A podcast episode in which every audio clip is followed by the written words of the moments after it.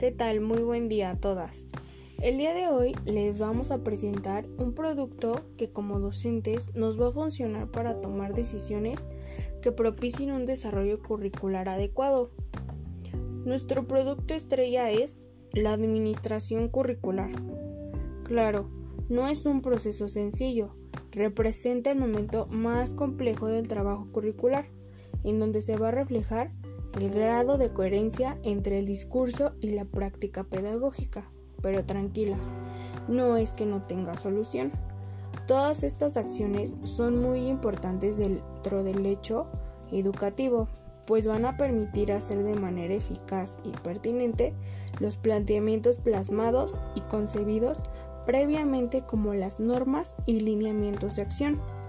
La administración curricular no solo debe circunscribirse al uso eficiente y eficaz de recursos humanos, financieros y materiales, sino que debe tomar muy en cuenta lo relacionado con la trascendencia e importancia que tiene dicho proceso.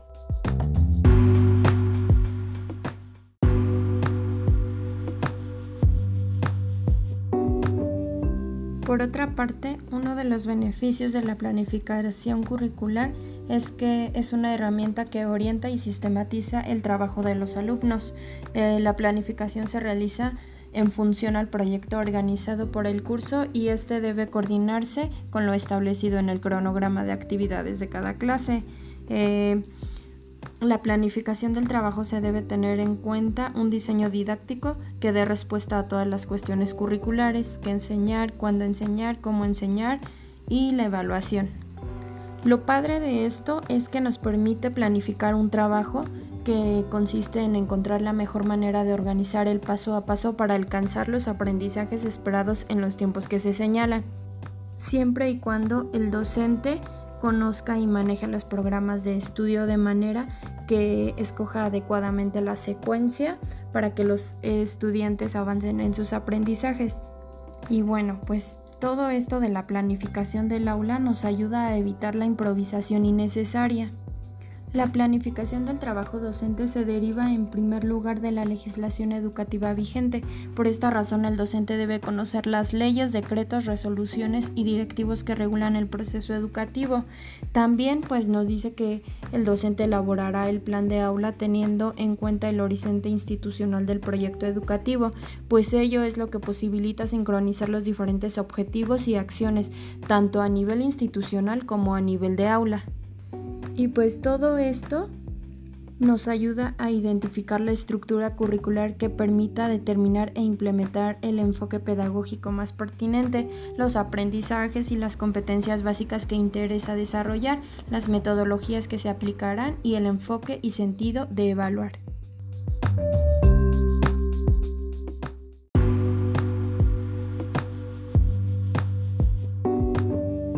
La práctica docente, dinámica y estrategias empleadas. Este componente nos permite al diseño curricular eh, constituyente a un eje de aplicación a lo largo de la carrera, respondiendo al currículum y perfil de iglesia. Reflexionando en la práctica escolar, aplicación y los conocimientos, estrategias, en las competencias docentes, identificando el compromiso vocacional profesional para probar y demostrar habilidades y destrezas en análisis de la solución de casos reales.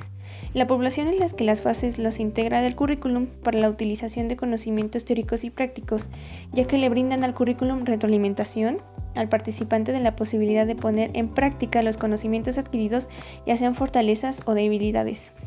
Así tomando como mostrar las habilidades y dichas destrezas en el análisis y la solución de casos reales y su utilización de conocimientos teóricos prácticos ya adquiridos. Este componente de la aplicación docente dinámica y estrategias permite asimismo integrar cinco fases con condiciones docentes facilitativas.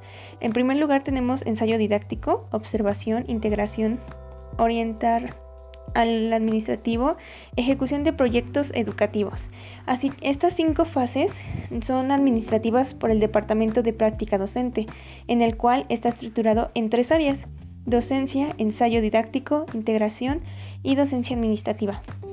Como podemos ver, esta demostración y habilidades, destrezas para el análisis y la solución de casos reales, y así como la utilización de estas prácticas para el currículum y la dicha retroalimentación.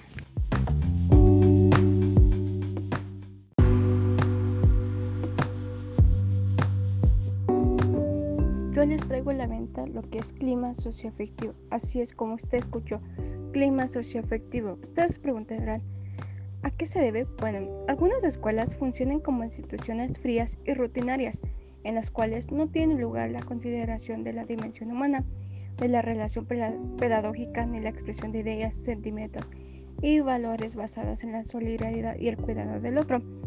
El ambiente socioafectivo previene la violencia interpersonal el individualismo, la apatía y la discriminación. En cambio, propicia la solidaridad, el respeto, la cooperación, la responsabilidad social, la autoestima, la creación de redes de apoyo, la empatía, la asertividad, la capacidad de afrontar, afrontar y resolver los, los conflictos, además de que contribuye a la madurez social y emocional del alumnado y posibilita el aprendizaje significativo. Aquí se mencionan tres puntos muy importantes, el cual el número uno es favorecer la expresión de ideas y sentimientos, es, bueno, es la libre de expresión de ideas y opiniones, es condición de la vida democrática, pero con frecuencia el ejercicio de este derecho se ve limitado por complicaciones en el manejo de emociones como la ira, el resentimiento, la indignación y la frustración, entre otras. El número dos es actuar de manera profesional ante los problemas detectados o las necesidades expresadas. Bueno, que aquí es que es muy importante no defraudar a quienes han manifestado sus sentimientos y han expresado sus problemas, pues al hacerlo tienen la expectativa de ser escuchados, respetados y apoyados. Y en el número 3 es mejorar el clima del aula, que es que el salón de clase es un extraordinario ámbito para favorecer las relaciones socioafectivas, ya que es un espacio más personal y cercano que el patio de recreo o que el aula en su conjunto.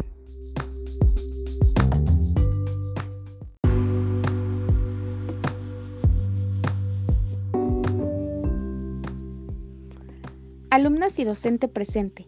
Tengan en cuenta que la administración curricular tiene beneficios, el cual se ponen en marcha de forma coordinada los programas y proyectos utilizando de manera eficaz y eficiente los recursos físicos, materiales y financieros con los participantes de una planta personal claramente definida y organizada.